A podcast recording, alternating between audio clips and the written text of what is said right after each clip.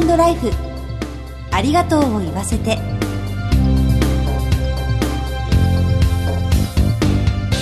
こんにちは。番組パーソナリティの久保井あさみです。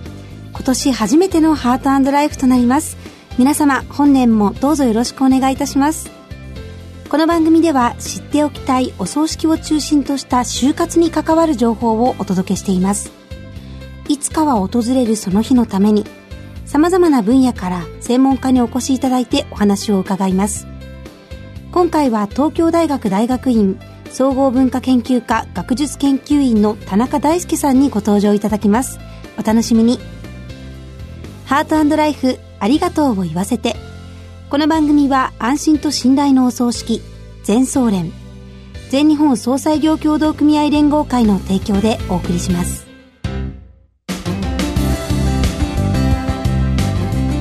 改めまして番組パーソナリティの久保井あさみです。それでは早速ゲストをご紹介いたします。東京大学大学院総合文化研究科学術研究員の田中大輔さんです。田中さんよろしくお願いいたします。よろしくお願いいたします。それでは早速田中さんのプロフィールをご紹介させていただきます。田中大輔さんは1972年生まれ、東京都のご出身です。三菱商事株式会社に6年間お勤めになられた後、東京大学大学院総合文化研究科で博士課程を修了されました。現在は学術研究員として、現代日本の葬儀について研究されながら、東京大学や慶應義塾大学などで教えていらっしゃいます。また、厚生労働省認定の総裁ディレクター技能審査において、中央技能審査委員会の委員を長年務められていらっしゃいます。田中先生には2回にわたりゲストとしてご登場いただきます。1回目の今日はお葬式の歴史と多様化についてお話を伺ってまいります。よろしくお願いします。よろしくお願いします。それではまずはじめに、なぜ研究対象に葬儀を選ばれたんでしょうか？個人的な経験になってしまうんですが、まだ小学校に上がる前ぐらいの年齢に、まあちょっと父が他界しまして、はい、まあその時代ですから何十年前ということになってしまうんですが、自宅でまだ葬儀をされるわけですね。はい、で、自宅のその座敷とかに、おそらく葬儀者さんだと思うんですが、祭壇を組み立てたり、うん、いろんなその黒い服を着た方がいろいろやってきたり、はい、まあ当然その、それは葬儀のお葬式の用意をされてるわけですけども、まあ子供心にこの人たちはみんな何をしてるんだろう。うんあるいはその、死んだ父はすでにここにいないのに、はい、今ここで起きている出来事というのは何なんだろうというような関心がまあ、結びついて現在に至っているというふうに自分では捉えています。はい、調査や研究のために、ご自身も葬儀者にお勤めになられた時期があったそうですね。そうですね。人類学という私の専門分野で言うと、フィールドワーク、つまり現場での実地調査というものが必須になります。はい、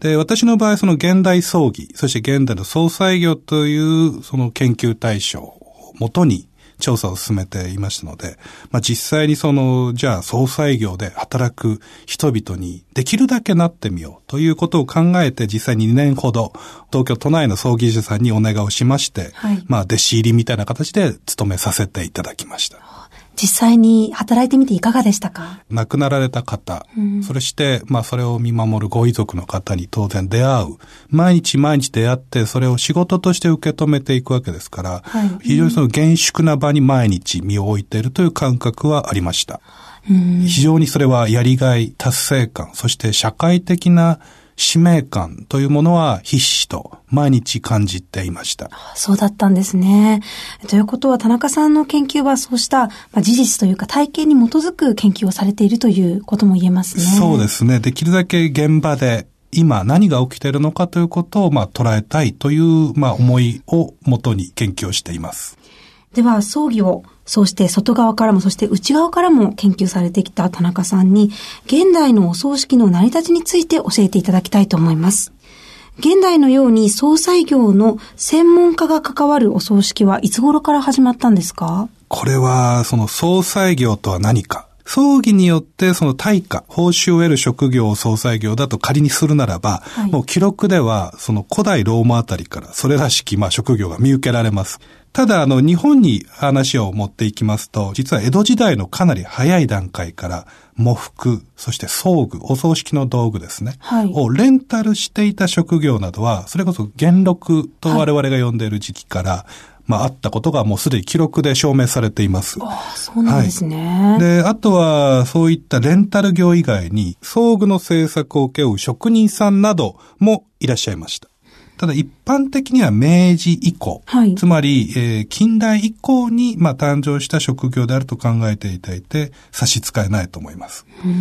ただ昭和の高度成長期までは、そういう方々の主な仕事は葬儀者さんなんですが、一方で葬具者、葬具の貸し出し、葬具の手配というものが主なまあ仕事でしたので、総裁業というよりは、葬具業という見方が強いという特徴があります。葬儀に必要なものを手配するというところから現代のような総合的なサービス産業に発展したという見方が現代では一般的です。そうなんですね。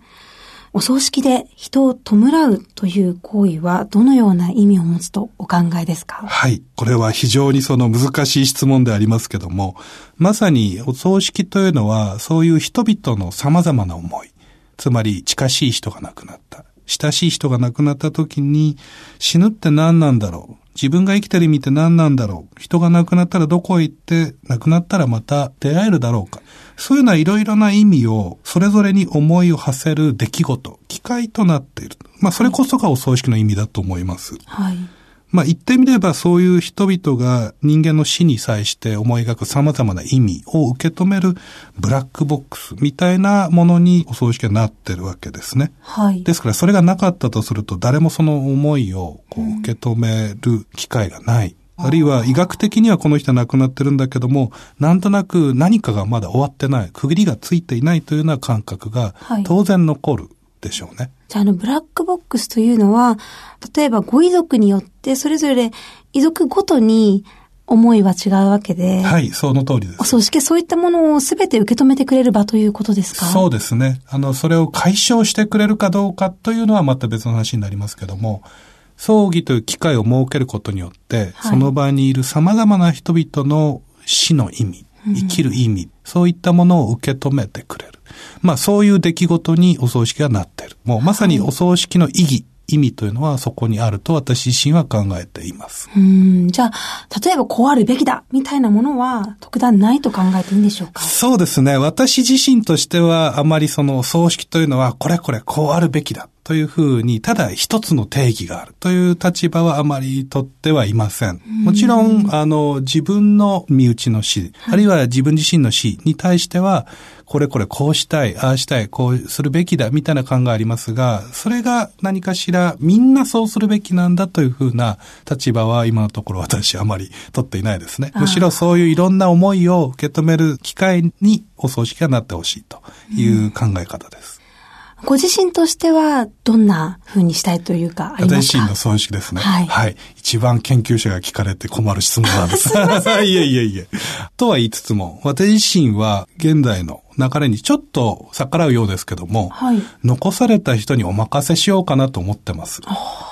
私自身がこういうやり方にしてほしいということよりは、はい、一応私にも家族がいますので、まあ残された人で好きなようにというわけではありませんけれども、うん、事情の許す限りで残された人たちの意思で、あの、やってくれればいいからねというふうに。はい。はい。まだ自分ではそんな年齢ではないとは思ってますけど。はい、まだ若いですからね。一応そのように考えています。そういった意味でも、どんな人の思いも受け止めてくれる場が葬儀ということですよね。はい、もうその通りです。それではですね、超高齢社会ということもありまして、お葬式が増えている現代において、お葬式にだんだんと多様性が見られるようになっていると感じるんですが、その要因というのは、田中先生はどうお考えですか？はい、えー、多様性が見られるようになった。これは確かにあると思います。うん、一方でこの多様性というものの考え方なんですが、いろんなやり方がありますよね。例えば祭壇で自分の趣味を、ゴルフがお好きだった方は、ゴルフクラブとかゴルフボールみたいな祭壇にしたいとか、はい、あるいは自分のいろいろな様々な経歴を飾る写真とか、はい、そういうものを葬儀の場に飾りたい。はい、まあ、そういう意味で捉えると、非常に今、百花繚乱な時代にはなってると思います。一方で、地域ごとの文化に根ざした葬式の形が、ちょっとどんどんどんどん平板化してるんじゃないかという声もあります。うそうすると、まあ、多様性の逆なわけですよね。はい、均一化というような言葉で捉えられると思いますが、はい、要は現代の葬儀というのは、その二つの方向性のせめぎ合いなのだと私は考えています。多様性を見せつつも、そうではない方向性もあると。ですから、多様性が見られるようになった。というのは確かにその通りなんですが、はい、昔に比べて現代の葬式には、個人のつまり亡くなる方、あるいはご遺族の方の思いが非常に反映されやすくなっていて、うん、私の、あるいはあなたの死に様はこのようにしたい、こういうふうにしたいなという思いが確かに反映されるようになってきたということはあります。ということは、個性が出てきている一方で地域性が失われているということなんですね。はい。もうまさにその通りですね。個性を重視するというのは、葬式に限らず今の社会では、非常にその求められていることでありますけども、はい、その一方で文化的な多様性が残されているかどうかというのは、それに対して批判的な見方をされる方。つまり現代の葬式は文化的な多様性が失われているかもしれないねという、思いを持ってらっしゃる方もかなり多くいらっしゃいます。あこう、葬式というのが今増えてきているからこそ、いろいろな面で考えていかなければいけない時代ですね。本当ですね。私もそのように思います。貴重なお話ありがとうございました。この続きはまた次回伺います。ゲストは東京大学大学院総合文化研究科学術研究員の田中大輔さんでした。お忙しいところどうもありがとうございました。ありがとうございました。全日本総裁業協同組合連合会。全総連は命の尊厳ご遺族の悲しみ。一人一人に寄り添ったサービスを何よりも大切に考えご遺族の心を形にする地域密着の葬儀者が集まる全国ネットワークです。全総連加盟店ではお葬式の専門家である葬儀事前相談員総裁ディレクターが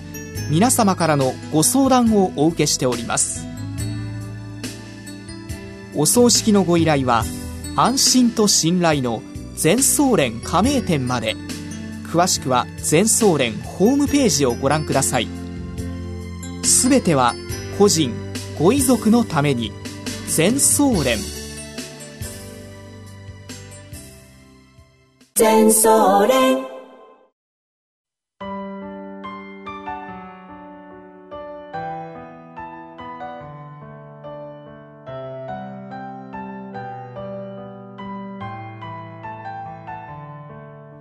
田中大輔さんにお話を伺いました。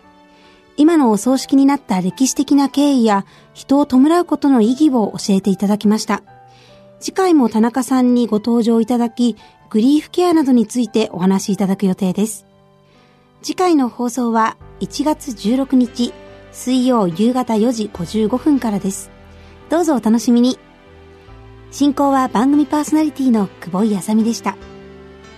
ハートライフありがとうを言わせてこの番組は安心と信頼のお葬式全総連全日本総裁業協同組合連合会の提供でお送りしました。